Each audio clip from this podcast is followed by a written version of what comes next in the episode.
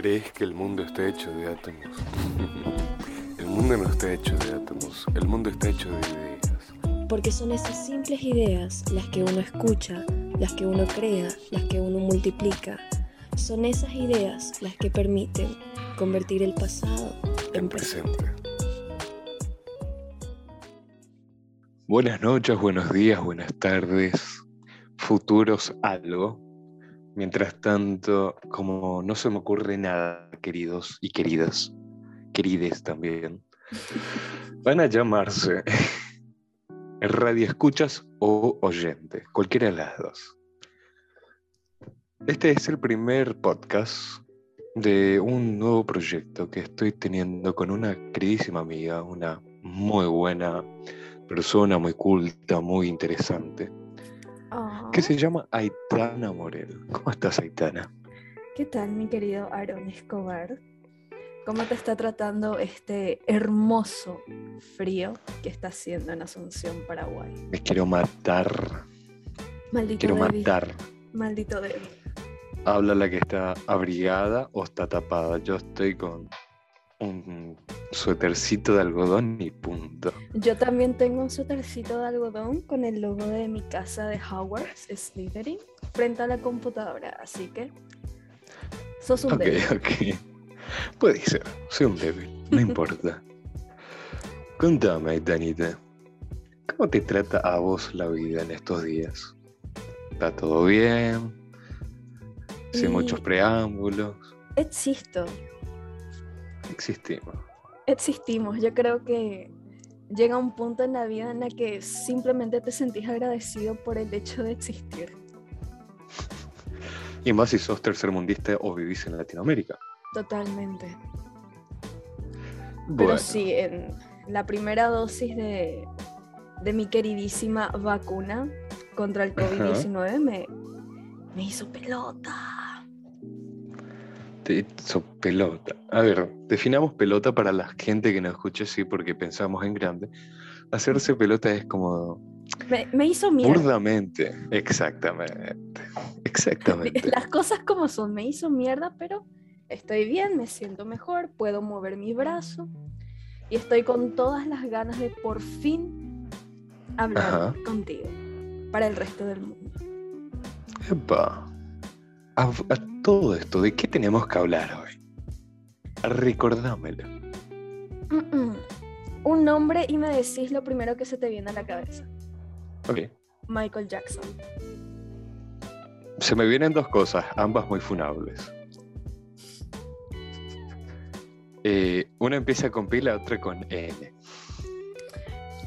Creo que para los entendidos no hace falta que digas las palabras completas. Perfecto. Pero tocaste ahí un tema bastante curioso que realmente era algo que te quería preguntar antes de abordar em, lo que vamos a tocar el día de hoy. Que es, decime, ¿de qué manera vos fuiste introducido al mito, por así decirlo, de que Michael Jackson era un p... El chiste de Michael Jackson con los niños. ¿De qué manera Uh, bueno, y yo creo que fue cuando tenía mis 12 nueve añitos. El señor Michael acababa de fallecer, allá por 2009. Sí, 2009. Y salían las noticias todo la muerte de Michael Jackson y todo, bla, bla, bla. Y como que se volvió a reavivar ese mito que para mí entonces era como, ah, ¿qué pasó? Ok, no sé qué significa, pero ok. Y se me quedó esa imagen de Michael Jackson. Hmm de que, y después cuando era más, más pendejo, tipo 13, 14 años, American Pie. American Pie, sí, por dos. De que salían los chistes, eh, los chistes recurrentes de Michael Jackson con referencia a eso. Entonces como que siempre estuvo ahí como, pero nunca le di tanta importancia, pero siempre decía, ah, ok, Hollywood, Los Ángeles, Estados Unidos, ellos son raros. Allá ganó Trump. Son todos raros. ¿eh?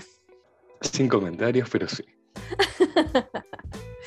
pero bueno, ahí es que te das cuenta en cómo realmente Hollywood, porque lo dijiste bastante bien, convirtió como un mito, como una especie de leyenda urbana, de lo cual reírse, de lo cual hacer chistes, el tema de Michael Jackson. Algo que de ser, te, pongo esta perspectiva, si fuese hoy en día, dudo mucho que ese sea el caso. ¿Qué pensás? Ya. Y no sé, para principalmente me parece muy, muy hipócrita. Muy hipócrita de Hollywood porque con todas las cosas que aparecen últimamente es como, en serio. Y claro, es básicamente para, tratar de... De blanquear, vos decís. Sí. Interesante propuesta. Como que darle atención a un personaje para tratar de blanquear a otro. Claro, tipo como el. ¿Cómo es que se le dice a este chivo expiatorio? Exactamente. Hmm, puede ser, puede ser. Todo es factible en esta vida. Pero, bueno. Sí, decime. Es justamente de eso lo que vamos a hablar. El tema de las acusaciones de Michael Jackson y dejar en claro que va a ser netamente acerca de las dos que él enfrentó en vida, porque sí, señores, Michael Jackson enfrentó en vida dos acusaciones y la más famosa, sí, solamente dos. Y la más famosa que apareció hace poco, post-mortem, por así decirlo, con el estreno de una película slash documental producido por HBO. Pero en vida el hombre enfrentó solamente dos acusaciones. Y tenemos ah, mucho que decir al respecto. O al menos tengo mucho que decir, porque acá, hola, yo soy la fanática me sé de memoria la vida de este hombre desde que tengo como unos 7, 8 años, cuando comencé a indagar bastante en internet, pero su música, desde que tengo uso de razón, la escucho. Y creo que cualquier admirador realmente de esta persona en algún momento de su vida se puso a investigar bastante bien acerca de esto porque es son temas muy complejos, no solamente por la connotación de la acusación, sino por porque eran otros tiempos. La información no estaba tan abierta al público como lo es hoy en día. No existía internet como conocíamos, como conocemos ahora. Entonces es, son demasiados huecos, demasiados pozos, demasiados vacíos que se siguen ignorando al día de hoy y hay mucho que decir realmente al respecto. Estoy emocionada. Perfecto, pero empecemos por lo básico. Tipo, dame una pequeña biografía porque Recordemos, Michael Jackson fue grande en el 80, 90, 2000, pero existen gente que hace como un año tienen 18, si le estoy hablando a ustedes, centenias, los que escuchan podcast. Ah, Nuestra querida audiencia. Nuestra querida audiencia, para bien y para mal.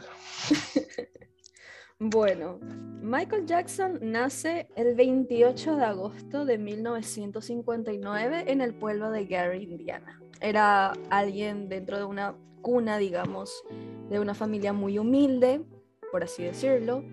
Comienza a cantar a los cinco años, haciendo presentaciones en su escuela. A los seis años ya se pone como el vocalista principal de la famosa banda que tuvo con sus hermanos, The Jackson Five. Ya. Y sí, a los seis años se convirtió en una superestrella básicamente. Y de ahí fue creciendo, llegó a la etapa adulta, se separa de los hermanos y continúa con su carrera de solista que realmente no sorprendió a nadie porque de por sí el grupo era muy bueno, todos juntos, pero Michael siempre destacó tenía ese algo que siempre destacaba. Ah, era el, Luis Miguel de Estados Unidos, por así decir. Odienme quien me quiera odiar, pero Luis Miguel, ¿verdad? Pues sí, realmente. El otro rey del pop, el rey del pop latino. Mm, que me gustaría uno de estos días hablar sobre las conspiranoias que tiene con el mambo de su vieja. Es que de su vida en sí, porque la vida en sí de Luis Miguel es para hablar bastante. Ya está. Eh, ahí le spoileamos un poquito de lo que puede ser en algún instante de la vida un futuro, futuro programa. Luis Miguel. Totalmente, me encanta la idea. Mm, pero empecemos. Ok. Entonces empezó con una tierna edad de 6 años, lo que hoy llamaríamos explotación infantil. Ok. Y se hizo famosa ya por mediados de los 80.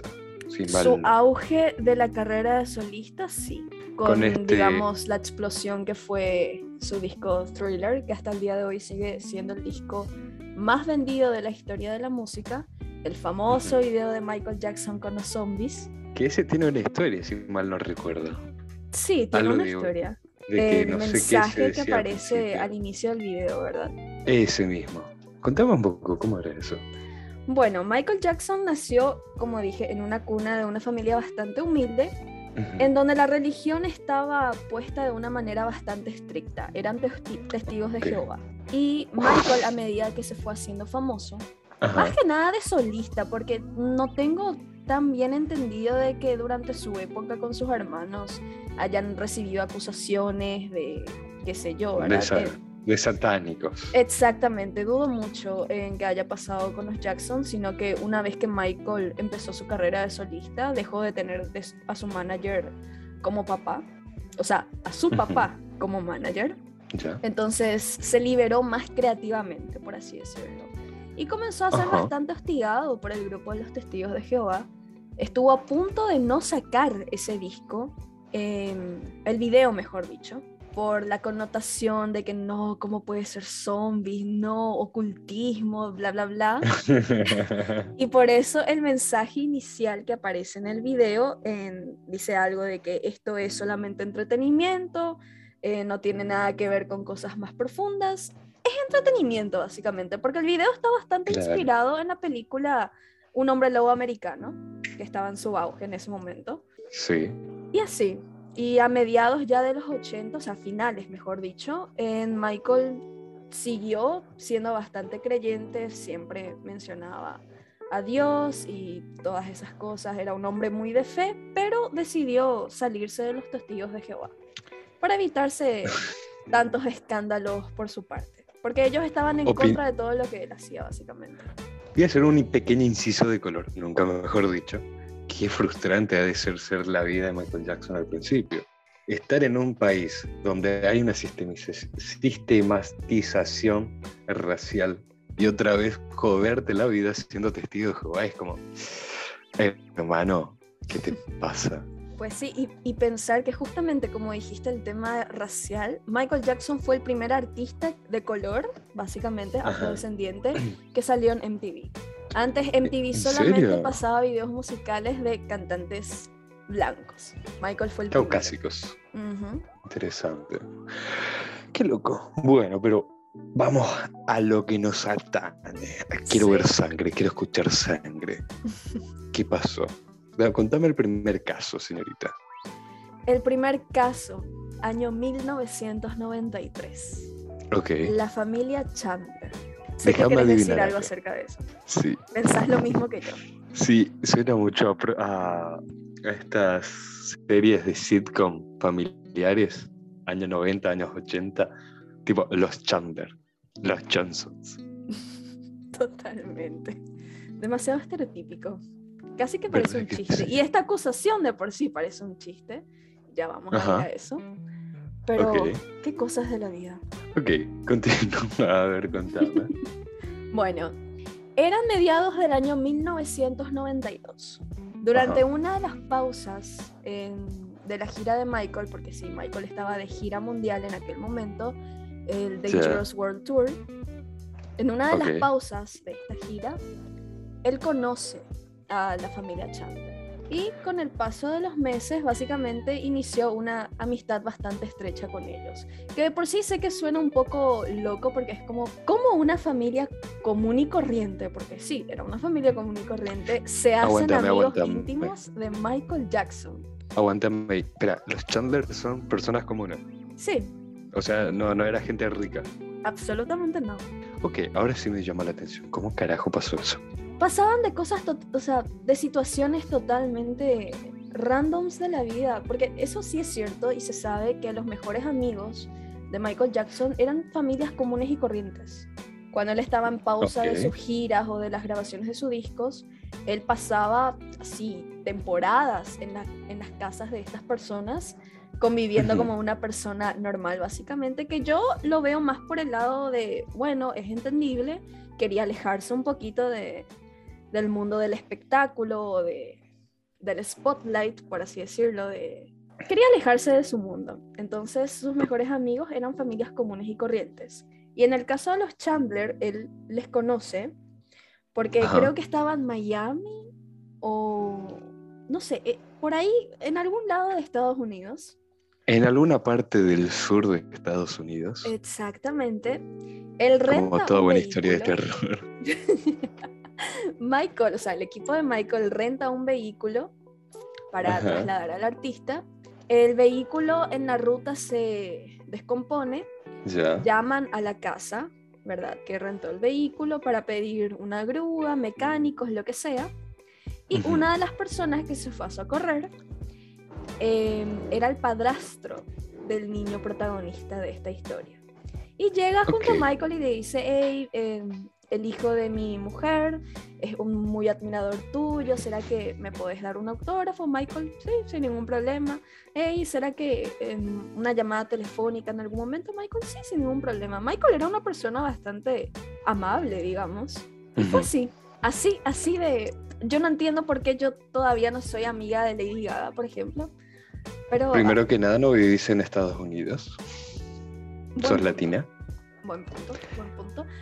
Pero es, es demasiado simpática porque así nada más te haces amigo íntimo de Michael Jackson porque tu casa, la casa de vehículos donde trabajas, no sirve, eh, se descompone el auto por el camino y vamos, por amigo de Michael Jackson. sacando eso, el padrastro se sacó la lotería, tipo, ponele, el tipo estaba, habrá estado batallando con el hijastro, tipo, no, que vos no sos mi papá, bla, bla, bla, ¿quién sos vos? Ah, hijo, Michael Jackson viene a cenar esta noche. ¿Qué te parece? Toma, querías un pony, jodete, Michael Jackson, brother. ¿Quién sos? Totalmente, parece, parece un chiste, pero bueno así ocurriendo ¿Cómo se llama? en aquel entonces. ¿Y cómo se llama? ¿Cómo se llama el hijo? ¿Cómo se llama? Jordan Chandler. Oh, no, jodeme. Decime que no. Sí. Te tiró un estereotipo. Sí. Era Años 90, ¿Afroamericano? afrodescendiente. No mames, sí es afroamericano. no, ¿en serio me decís? Sí. ¿Qué te puedo decir? En ¿Cómo era que se llamaba este basquetbolista? Michael Jordan, el que tiene los zapatos. todo fue causa de él, no, mentira. Ah, grande. Eran los 90. Eran los 90. Ok. Bueno, ¿y qué pasó con él? Continuando, tenemos que ponernos serios, señor, porque. Ok, ok, ok. Es un tema serio. Ponele. Ponele, realmente. Bueno, la familia, como dije, eh, se conocen a través del padrastro de Jordan, y ahí, con el paso del tiempo, obviamente le conoce al niño, a la madre, June, y al padre biológico, que es Evan Chandler. Que realmente dije que Jordan era el protagonista de esta historia, pero yo creo que el verdadero protagonista es el padre biológico, Evan Chandler. Ahora ¿Por qué? por qué. Ok. Este último tenía una imagen prácticamente ausente. O podés ponerle por obvias razones de la separación con su mujer y también porque debía... Afroamericanos. sí. Familia afroamericana no con la manutención también. Ay, me van a matar por ese último chiste. ¿Decís? Ponele. Yo creo que sí. Olviden, olviden lo que escucharon. no me funen aún. Aún aún tenemos demasiados temas por los cuales sería más justo que nos funen, básicamente. Coincido. Pero bueno, en Evan Chandler es un padre ausente. Ajá. Y básicamente todo empieza así. La historia en sí de la acusación empieza cuando Evan, que trabajaba en ciertas productoras cinematográficas independientes, trata de hacer negocios con Michael.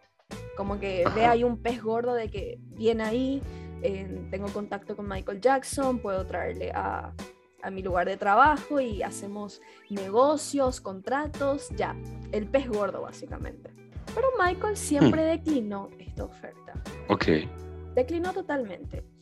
Y al pasar los meses, ya creo que entrando en el año 1993, como Michael siempre era perseguido por paparazzis, a pesar de que vivía temporadas enteras en, las casas comunes y corrientes de sus amigos, siempre lograban identificar en dónde estaba. Porque obviamente estas personas capaz tenían vecinos y veían por ahí la ventana, llaman al teléfono, no podés creer lo que te voy a decir, Susana. Adivina quién está en la casa de mi vecino. en la casa de los Chandler, por favor. La casa de los Chandler. Le vi a Michael Jackson. Y así los paparazzi se enteraban de todo. Se daba la dirección, pum, pum, pum, ya, el tipo rodeado. Ah, qué mierda. Totalmente. Pero bueno. Bueno, ¿y qué pasó? Contame, no me dejes a la deriva. ¿Qué pasó con Evan? ¿Qué pasó con Michael? Sí, los rumores amarillistas que comenzaron a rondar a medida que los paparazzis perseguían a Michael a estos lugares, afirmaban, entre comillas, que Michael tenía como un romance ahí con June, la madre de Jordan. Lo cual no era cierto, porque June estaba en una relación estable con David, que fue el que les presentó a Michael básicamente. El padrastro del año. El padrastro del año. Pero por alguna razón, esto causó mucha furia en Evan Chandler. Se puso muy celoso, muy... Ay, Dios santo, que, como mi mujer de pasar a estar conmigo va a estar con Michael Jackson, que me parece algo totalmente ilógico porque vos podés andar por la vida diciendo de que, hey, sabes que la mujer de mí, o sea, mi ex mujer, la madre de mi hijo es la novia de Michael Jackson, tomala. Es como, es Michael Jackson, viejo, es como que me digan, che, tu novia te puso los cuernos con Martini. Primero que nada, Martini se le paró, cool. Y después es como, es Martini. Yo te regalo un café. Te regalo el café. Habla con mi novia, sin drama. Poneme los cuernos. Don Sir Martín. Haz el dato de color quién es Martini para que la gente entienda. Entienda, perdón. Es uno, una eminencia del Paraguay, básicamente. No, no tengo otra palabra con, con la cual describirlo. Un periodista, escritor, es todo, es Martínez. Martínez. El día que ese señor muera, una parte de mí va a fallecer con Canal 13. ¿Te crees que solamente yo veo Canal 13 por los noticieros de Martínez? Te creo. Ay, Dios mío. no hablemos del futuro sosegado y triste. bueno, y contame. Me deprimiste. Pero de por sí, esta parte de la historia amerita que yo me deprima un poquito. Ok. ¿Qué pasó? ¿Qué pasó? ¿Qué pasó? Evan Chandler se pone celoso. Ya.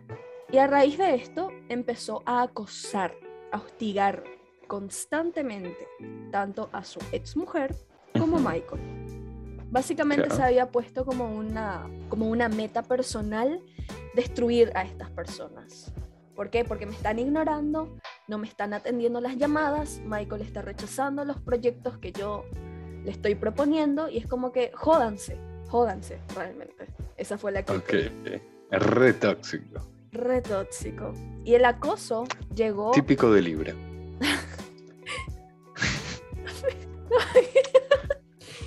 Típico de Libra. No te me mueres. No te me mueres. No, no me, no me voy a morir todavía. Ok. okay el acoso llegó hasta el punto de que el 14 de agosto de 1993, Evan Chandler concreta una cita privada con June, su ex mujer, David, la mm. pareja de June, Jordan, su hijo, y Michael. ¿Para qué? Se preguntarán. Porque ahí, en esa cita privada, él dice, miren, yo sé que Michael abusó de mi hijo. ¡Pum! What the fuck, ¿cómo? ¿Acaso dormía con él o qué? No, no, no. Con Jordan no se llegó. Miren, yo sé que soy admiradora de Michael Jackson, pero no voy a estar tapando el sol con un dedo. El hecho de que él dormía con niños sí está confirmado. Es cierto. Ah. No solamente él lo confirmó, sino las personas cercanas también.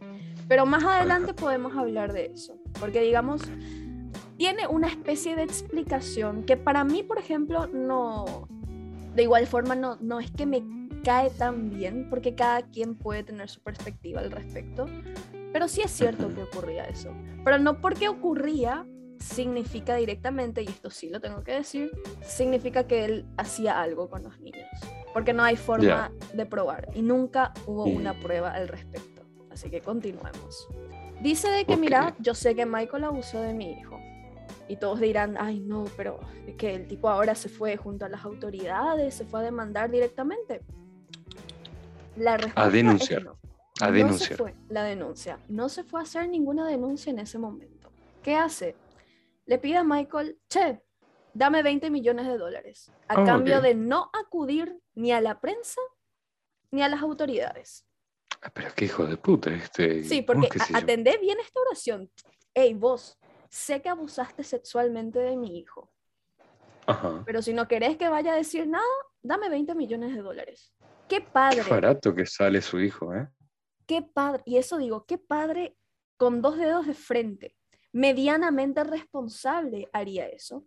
Porque ahí está, ahí está el primer detalle que te hace pensar, hey, pero qué onda. Y obviamente esto no salió a, a la luz, esto no se sabía. Por eso, al el final de la historia, que ya vamos a llegar a eso, fue de que Michael Jackson pagó, entre comillas, silencio, a un menor para no ir a juicio, a pesar de que eso no fue lo que ocurrió. Pero bueno, Evan le pide 20 millones de dólares, de dólares a Michael. Ya. Michael obviamente rechaza porque es como, ¿qué? ¿Qué te pasa? ¿Qué te pasa? ¿Qué? ¿Qué? Entonces, ¿Bailas con la música de los Teletubbies o qué? Esa onda, pero es totalmente vos lo escuchás así y es como una tomada del pelo, básicamente. Y Michael obviamente lo rechaza y ahí Evan le amenaza con demandarlo por el lado civil y Michael obviamente llama a su bufete de abogados y prepara una contrademanda por extorsión. Eh, Las denuncias... Voy a poner un toque técnico. ¿Por qué no hizo denuncia? Ah, hay que explicar eso también.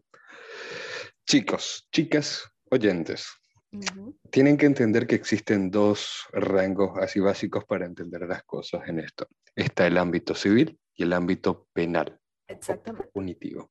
El penal es para irte preso o cosas parecidas porque son castigos de índole más severas que la civil. La civil es para que el afectado, el demandante, reciba un patrimonio, o sea, dinero. Una indemnización. Una indemnización por daños, exactamente.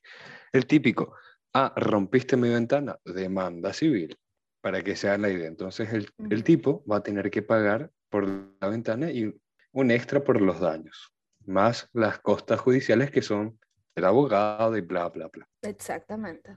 Acá es la pregunta, ¿por qué ponele que Eva no tiene el coraje como para hacer algo como matarle a Michael Jackson, lo que haría cualquier padre, no lo justificó, ojo, en en esa clase de situaciones que es la violación de un hijo. Claro. Y decide ir a la parte eh, civil. Primero que nada, eh, qué raro que, que, vayan a lo civil primero y no a lo penal, pero eso seguro que es leyes allá. pero acá está justamente la cuestión. Ajá. Dentro de este proceso de la denuncia, cuando se estaba haciendo la denuncia, Obviamente empezaron las investigaciones, servicios sociales comenzó a, a ir eh, espiando a Michael Jackson, a tomar muestras, investigar, lo que todos sabemos. Los procesos de Estados Unidos, que hay que ser sinceros, los procesos de Estados Unidos con este tema de investigaciones, y más todavía cuando se tratan de esta índole, son para sacarse el sombrero. No es, como, eh, no es como en países tercermundistas que te vas a hacer la denuncia y, ah, ok, acá eh, lo escribo en mi máquina en mi máquina de escribir invisible, básicamente. Ya en Estados Unidos se toman bastante en serio este tipo de cosas y creo que uno de los ejemplos más claros y recientes es este documental de Netflix acerca de Jeffrey Epstein, que durante años lo estuvieron investigando, durante años estuvieron recolectando en los testimonios para poder llevarlo a juicio, básicamente. Ellos se mueven bien y se mueven sigilosamente, pero se mueven bien. Otro tema que tenemos que hablar, Epstein. Mierda. Lo sé, soy una luz. Ese va, a ser jodido, ese va a ser jodido. Sí, pero tratemos de no estresarnos por eso y sigamos estresándonos con esto. Ok, ok, se fueron a lo civil. Todavía Cosa rara, pero... Todavía ah, no. se fueron a lo civil. En el proceso de la denuncia, Evan obtiene la custodia de su hijo por unas semanas por un tiempito, su hijo se queda con él y afirma, ponemos entre comillas, afirma que drogó a su hijo con pentotal sódico. ¿Qué es el pentotal sódico? Es un anestésico, básicamente, que desinhibe por así decirlo, a la persona. Era mal llamado en su momento el famoso suero de la verdad.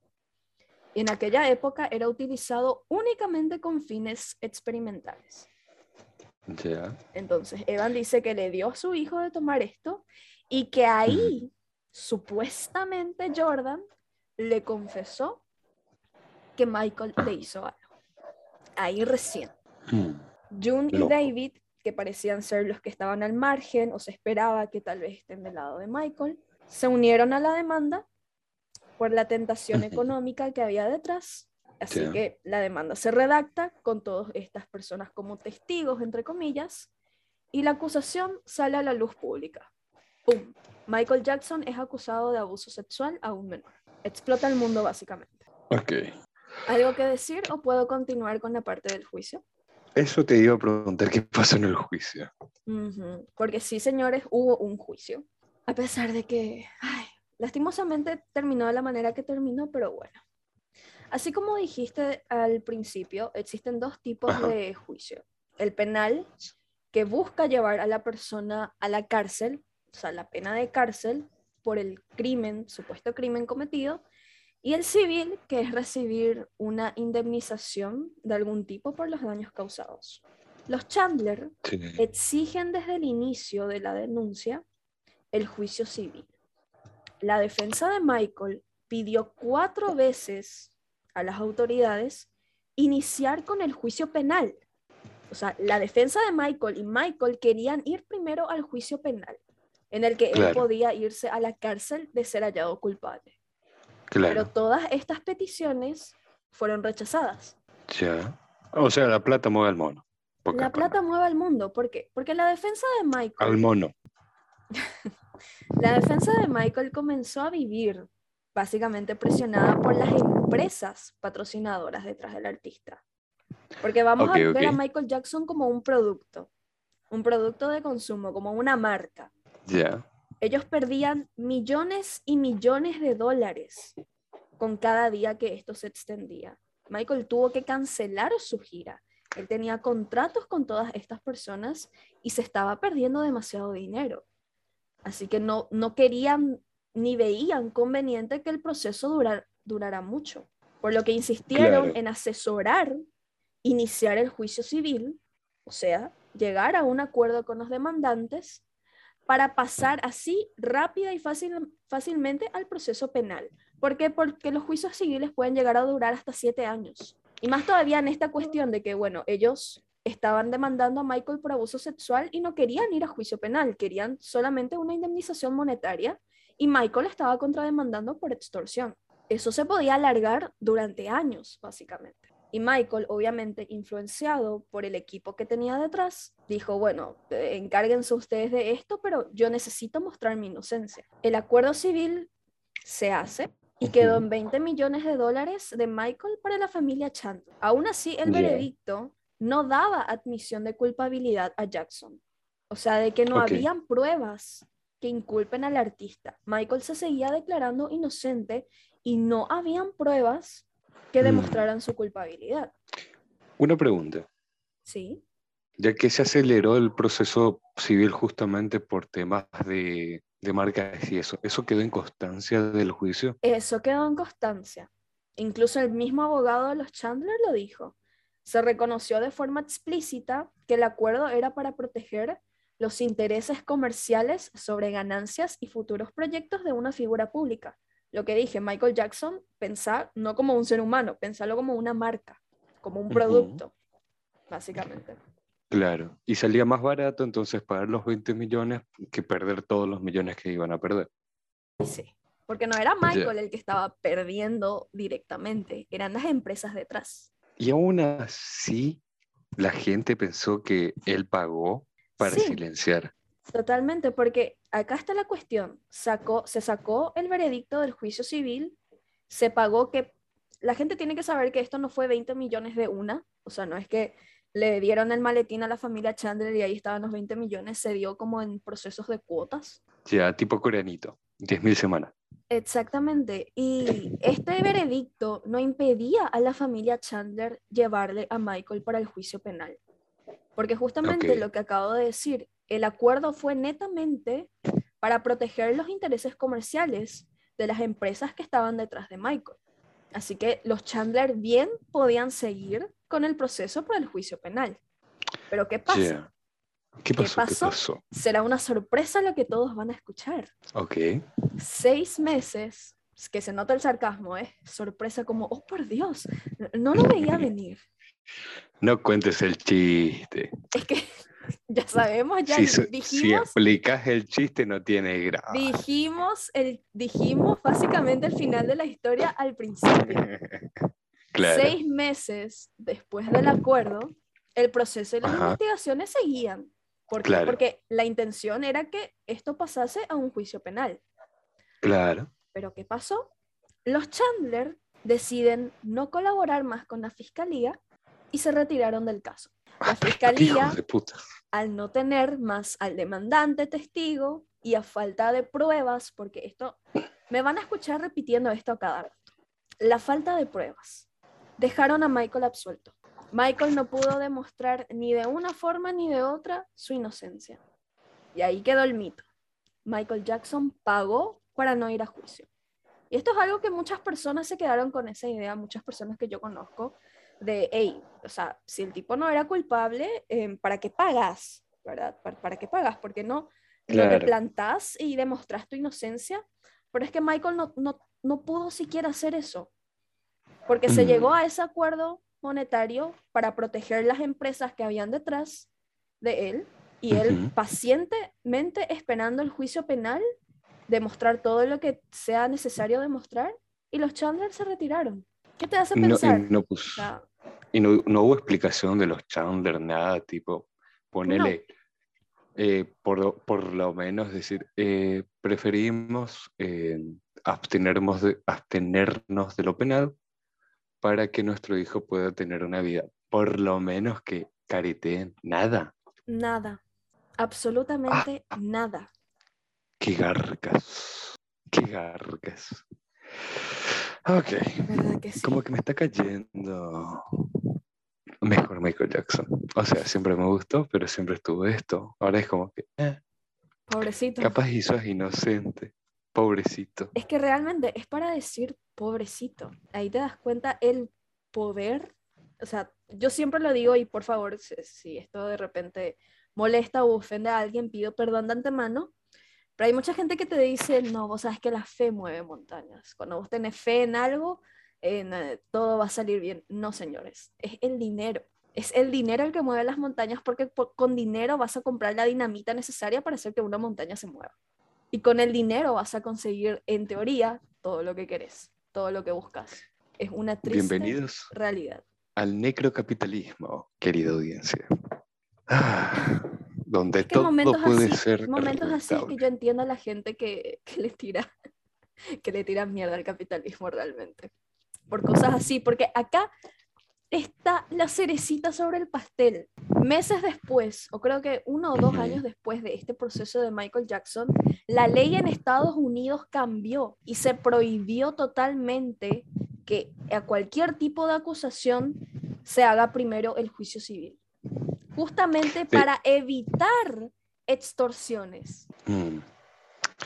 Como es en cualquier parte del mundo. Del pelo y después recién cambió la ley. Bueno, pero eso es parte por la ley americana que es retroactiva. Tipo, no, no es culpa de la ley americana. Yo sé, pero te estoy dando nomás que después de eso. Abogado del diablo.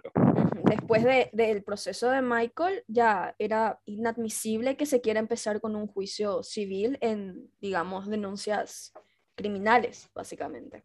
Claro. Que se empiece primero el penal y después andate con el juicio civil si querés una indemnización. Pero justamente para evitar extorsiones. Que vaya a un juicio penal, presenta todas las pruebas que tenés, que ahí se dé el veredicto y después te la ves vos, básicamente. Claro. Y es que podés ganar el civil y perder el penal o viceversa. Sí, como pasó con OJ Simpson. Cierto, él ganó. Es uno, de los casos, es uno de los casos más famosos acerca de ese tema. Creo que él em, perdió el juicio penal y ganó el... No, no, no, perdió el juicio civil y ganó el penal. O sea que el tipo no, se, fue, a la cárcel, Ok. pero quedó endeudado de por vida y creo que hasta hoy en día, o sea, de por vida va a estar endeudado. No se fue a la cárcel, pero... ¿Qué es lo mismo que estar en la cárcel? Sí, realmente. Hmm. Ok, y tenemos todavía un segundo caso. Totalmente. Interesante. Hagamos algo. Escúchame con antelación. Vamos a darle una pequeña pizquita de lo que es el segundo caso, pero vamos a ser tan hijos de puta que dejamos para, para una siguiente parte, que aguanten así como una semana debatiendo, che, ¿escuchaste lo que hicieron los, los Chandler? Y sale, suena la musiquita de sitcom. Entonces, vas a contarme un poquito del segundo caso, cómo se llaman, cuándo fue, y después nos despedimos. Me parece, bien? Perfecto. Una estrategia de marketing magistral. Mis felicitaciones. Gracias. La segunda acusación. Ajá. Año 2003. Ya. Los Arviso. Latinos. Va a sonar muy a telenovela, por eso lo dejamos a segunda parte. Me encanta. Pero sí, año 2003 la acusación formal, digamos la denuncia, y en el 2005 se realizó el juicio. Fueron dos años de investigación. Ok, fue en 2003-2005 por los Arviso. ¿Cómo fue? ¿Cómo empezó esto? ¿Cómo fue para que pase? Fue fuertemente influenciado por, digamos, una mala imagen, y realmente fue una muy mala imagen, que quedó de Michael después de un documental que hizo este famoso periodista, famoso en su momento, Martin ¿El británico este? El británico Martin Bashir, el famoso que le hizo la entrevista a Lady Diana y que ella le contó todo. A Lady Di, ¿cómo que Lady Diana? Más respeto. Lady, Di. Y Diana era su nombre, Diana. Lady Di. Bueno, Acá se hace debate. Lady bueno, Lady Di. se hizo famoso el tipo por la entrevista que le hizo a Lady Di en el que ella básicamente habló, abrió la boca. Ya. Este mismo periodista consigue hacerle este documental, vivió con Michael durante seis u ocho meses. Okay. Y Michael le, o sea, le dio confianza por el hecho de que, bueno, Lady Di era una amiga muy íntima de Michael Jackson, por si hay gente que no lo sabe. Y por eso Michael le dio confianza de meter a este hombre a su vida, básicamente. Yeah. Ok, ¿y qué pasó? Este Martin Basher sí. vivió casi un año con Michael Jackson. Sí. Y de ahí sale el documental, el famoso documental Living with Michael Jackson. Y digo famoso porque se, se pasó porque era famoso. no, sino por el hecho de que se estrenó en varios canales de televisión y la gente estaba muy expectante porque es como Michael Jackson por fin iba a, digamos, abrirse a su, abrir su vida privada de alguna forma. Incluso le mostró a sus hijos, presentó a sus hijos, mejor dicho, porque él siempre les cubría el rostro a sus hijos con... claro, claro, por... Para proteger la privacidad de ellos. Exacto. Ok, ¿y en este documental aparece alguien o cómo es? Aparece el niño protagonista de esto, Gavin Arviso. Era un niño que sufría de cáncer y que a raíz de conocer a Michael, eh, Michael pagó sus tratamientos, el niño y su familia concurrían bastante en el rancho de Neverland, que era el hogar de Michael, el famoso rancho Neverland. Y sí, este es el niño que aparece en el documental, en una ah, imagen bastante, no sabría decirte, tengo que admitir que yo, como admiradora, me quedé bastante perturbada por la manera en cómo... Voy a dar... ¿Qué? Voy a dar la palabra para eso. Enternecedoramente perturbador. Enternecedoramente perturbador, exactamente. Porque la cámara los enfocaba de una forma y enfocaban de repente que estaban con las manos agarradas y decisiones de edición que yo digo que fueron puestas a propósito, porque como dije al principio, la imagen de Michael quedó muy por los suelos después de este documental. Quedó como un tipo trastornado, que en ese aspecto yo sí voy a dar la razón, porque sí, señores, era un tipo trastornado. La vida que tuvo ese hombre no era para que él sea una persona normal. Absolutamente no. Quedó como un tipo trastornado, eh, dopado, porque realmente Michael parecía totalmente ido en todas las mm. entrevistas y parecía también un narcisista engreído que se iba a estos centros comerciales donde las cosas no salían menos de 100 mil dólares y tenía a uno de los empleados detrás diciendo quiero esto, voy a llevar esto, voy a llevar esto y esto y esto, así como nosotros los paraguayos cuando cobramos el sueldo y nos vamos a comprar en Luisito. Como que voy a llevar esto, esto, esto, esto, esto. Pero Michael lo hacía en un shopping de alto lujo en donde las cosas no salían menos de 100 mil dólares. La diferencia en las clases sociales. Ah, me dolió. Pero esa fue la imagen que quedó de Michael después de este documental. Una muy mala imagen. Bueno, y lo lastimosamente fue lo que alimentó bastante cuando salió la denuncia al público. ¿Lo dejamos acá? Lo dejamos acá. ¿Quieres dar unas pequeñas despedidas antes?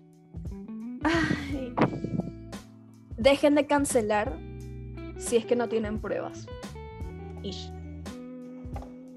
Me tienen harto. ¿En general o a Michael?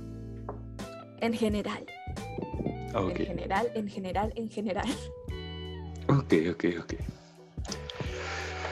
Yo no voy a ser tan contundente todavía, yo simplemente les digo a ustedes, oyentes, de, denos una oportunidad. No, no se pierdan de mucho, pero tampoco no se pierdan de nada. Es el primer podcast. Vamos a ir mejorando. unos jóvenes humildes queriendo empezar un proyecto juntos, al que le vemos mucho futuro. Le vemos futuro. Y no sé si mucho o poco, si bueno, malo, grande. Mientras yo le siga aguantando a mi co-conductor, esto va a seguir. y nada, crezcamos juntos. Ustedes crezcan como oyentes, y nosotros creceremos como podcasters. Este, como les digo, es el primer programa. Eh, disfrútenlo, probablemente luego lo, lo, ocultaremos por la vergüenza.